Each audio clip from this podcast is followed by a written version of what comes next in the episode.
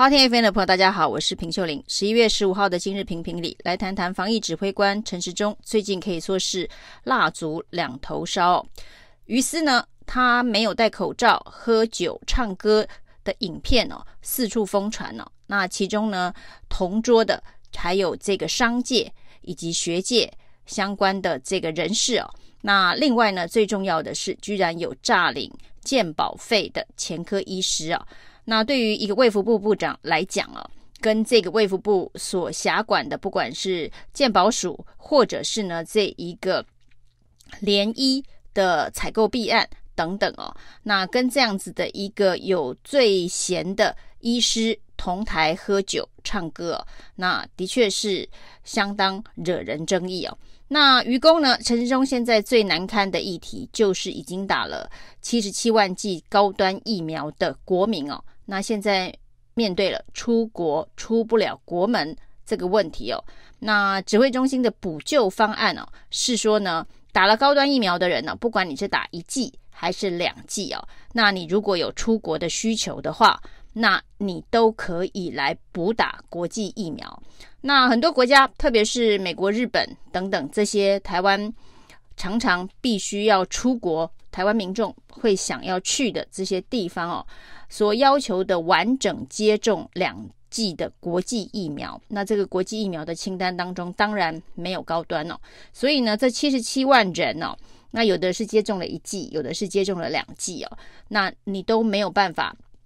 入境美国，因为美国的规定从十一月八号开始哦，一定要打完完整的两剂疫苗才能够入境哦，而不是说呢，你没有打完完整两剂疫苗。你可以进入美国隔离十四天之后呢，就可以哦。那美国的规定是没有打完完整的两剂疫苗是不得入境的。就是之前呢，大家不断的追问指挥中心哦，那高端疫苗虽然拿到了台湾的 EUA，但是呢，并没有国际认证啊。未来对于出国会不会有问题哦？当时呢，指挥中心信誓旦旦的说绝对不会不能出国。那绿营的侧翼也不断的。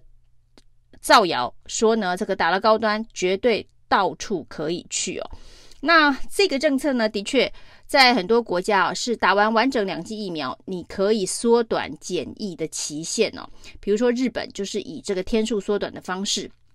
对于他们所承认的这一个完整国际疫苗的两剂接种，可以缩减这个防疫的天数哦。那美国却不是哦，美国是没有打完完整的两剂疫苗，完全不准入境哦。就是说，你现在如果只打高端疫苗的两剂，你是没有办法入境美国，真的出不了国。那一开始呢，这个陈世忠以为这件事情可以轻松带过，还用开玩笑的语气告诉大家说，世界又不是只有美国。当这个美国说不行之后呢，现在其实其他的国家，包括了这个后来世界也没有了日本哦，因为日本也没有认证高端哦。那民进党不断的宣传说，这个高端疫苗呢，也是来自于这个美国的国卫院哦。那说是跟莫德纳疫苗是孪生兄弟哦。那现在为什么孪生兄弟却得不到美国的认证哦？那这点真的是让指挥中心的脸被打肿了。那对于只有美国会让指挥中心让大家打高端的这个风险凸显出来的原因，就是美国是完全不准只打高端疫苗入境，要完整的两剂疫苗。那其他的国家呢，就像日本哦，它是用缩短天数的方式哦，就是你打了两剂的高端疫苗，你等于在日本的认定里头你是没打疫苗，所以呢，没有打疫苗的人还是可以去日本。但是呢，你的检疫天数就是跟没打疫苗的人一样，就是完完整整的十四天了。那因为还是可以去哦，所以指挥中心根本就不重视这个问题哦，这真的是让人啼笑皆非哦。所以呢，最后陈时中的说法是说，美国的政策怪怪的。对，美国政策的确是跟其他国家比起来是相对严格。那对我们来讲当然是怪怪的，因为它就是针对了高端了。因为其他的不管是中国大陆的科兴国药，美国都还承认呢，所以呢，打了两剂的科兴国药还可以入境美国，那打了两剂的高端是无法入境美国，这的确是让指挥中心非常的难堪呢、哦。那这个补救措施当然是因为呢，台湾有不少的人可能到美国有就学、就业，还有一些差旅的需求，才会发生这个问题哦。那当时力挺政府，相信政府说高端是美国莫德纳疫苗的孪生疫苗，那未来得到国际认证的可能性很高，所以打了高端。现在发现美国连去都去不了，就算呢我去了之后自愿要隔离十四天哦，也无法入境哦。这就是陈时中所说的美国的规定怪怪的，因为如果美国认定说打了高端疫苗的人可以入境。但是必须隔离十四天，检疫十四天的话，这也许就让指挥中心暂时解套了，因为可以去哦，只是你要这个检疫的时间久一点。没想到他的规定真的是怪怪的，是完全不准去哦，所以就凸显了高端没有得到国际认证的这一个尴尬处境哦。那除了这件事情很尴尬之外哦，本来呢。因为要这个重打疫苗，但等于对于打了高端疫苗的人来讲啊，不叫做混打，是叫做重打。那指挥中心过去对于混打一向都是用非常严格的标准哦。那所以呢，研究了 AZ 加 BNT，AZ 加莫德纳等等的混打的作为之后呢。都还没有正式的开放混打，所以呢，有人还笑称说，那打高端的人是最幸运的，因为他们是可以突破性第一个可以混打。那其实真的就定义来讲，这不叫做混打，这真的是叫做重打，就代表说你前面打的高端疫苗，这个对于出境这件事情哦，是一点帮助都没有，因为没有一个国家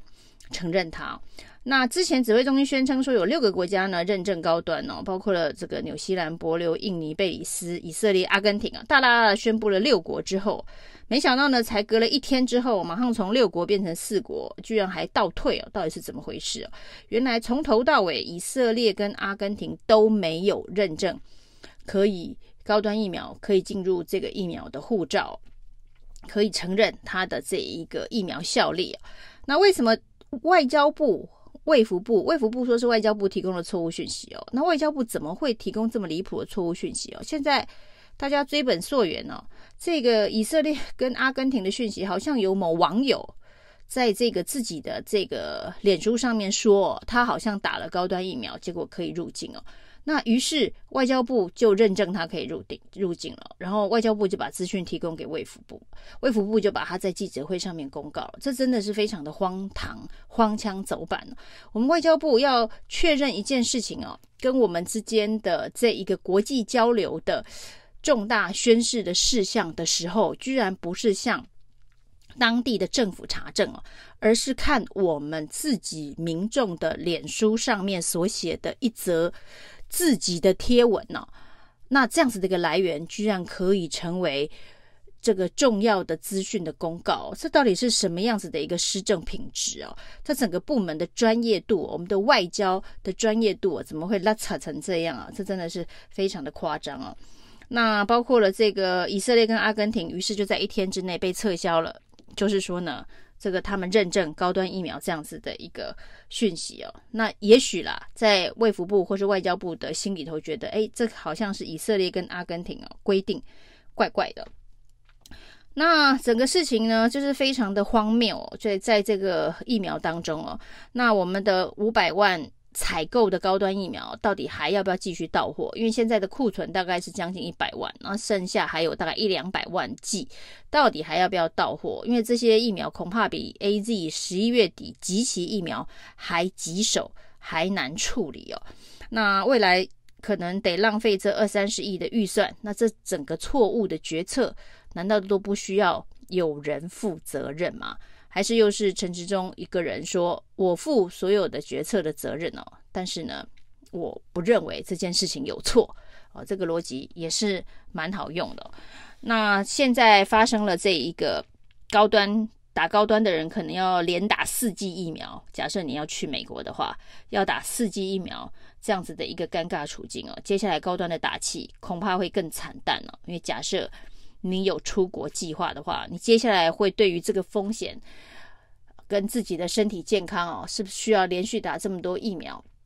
还有自己对于民进党政府的支持的信心哦，恐怕是非动摇不可。那只是说呢，接下来高端疫苗这件事情该如何的收场？剩下的疫苗怎么办呢？那要送给谁？有谁要接收哦？那这整件事情呢，对于陈时中来讲，都是一个非常头痛的问题啊。以上是今日的评评理，谢谢收听，谢谢收听，请继续关注好好听 FM，并分享给您的好朋友。